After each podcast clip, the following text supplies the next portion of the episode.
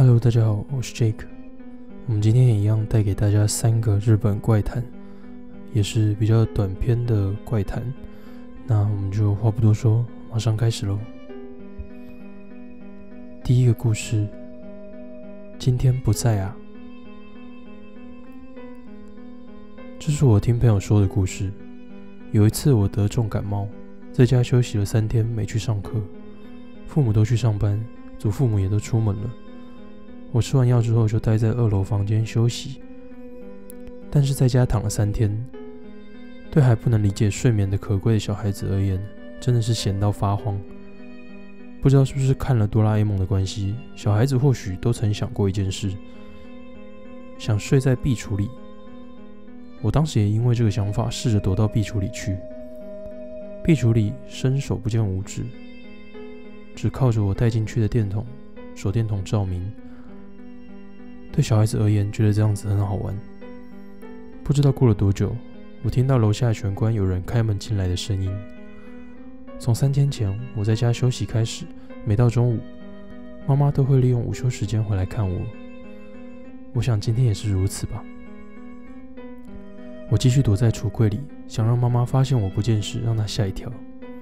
接着，在听到上楼的脚步声时，我觉得有点怪怪的，越明显的和妈妈平常的脚步声不同。当我听到房门被打开的声音后不久，听到一句话：“今天不在啊。”那是我不认识的人的说话声。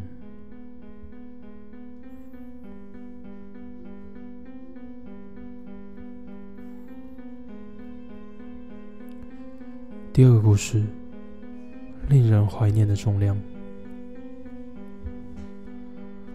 我养的猫过世了，在宠物的火葬场送它最后一程后，在只有我一人的家里，开始会听到奇怪的声音，咕隆咕隆咕隆，那就像是动物在地板上翻身的声音。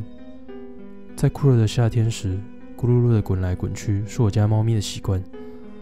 难道是那孩子回来了吗？我这么想着，日子也一天天过去，我稍微变得有精神了。除此之外，晚上睡觉时，盖在肚子的棉被上，有时候会感觉到重量，是让人怀念的重量。感到重量的时候，不知为何没办法睁开眼睛。以前常常和那孩子一起睡，他会在棉被上缩成一团，像现在这种又热又让人不舒服的夏天晚上。这样子感觉到重量，有种不可思议的安心感觉。可是总觉得比记忆中还要重得多。这家伙在天国变胖了吗？感觉有点好笑呢。在那个月亮很明亮的晚上，我如往常般的盖着被，棉被就要就寝。就在渐渐要睡着的时候，又感觉到平常的重量了。啊，今天来了呀！我这么想着，笑了起来，把视线往旁边看过去。从开着的窗户可以看到美丽的月亮。就在这时，我注意到了，不知为何今天能够睁开眼睛。我想着，好久没看到他的样子了呀。然后看向感觉到重量的地方，有个女人，是个长发、没有四肢的女人。她就在棉被上，我的肚子上看着我。四目相交的时候，那家伙露出让人不舒服的笑容。女人扭曲着没有四肢的身体往棉被上方匍匐而来。如果连脸都靠上来的话，会怎样呢？就在这身体动弹不得的恐惧中，房间外传来某个东西跑过来的声音，然后听到了猫叫声。回过神的时候，已经是早上了。我搞不清楚是怎么回事。昨天那个是梦吗？战战兢兢的起身后，映入眼帘的是破掉的棉被。还有散落的长发，那不是梦。那个女人在我家里，每个晚上用没有四肢的身体来到寝室。可是，在失去意识前听到猫叫声，一定是已经过世的那孩子帮了我一把吧。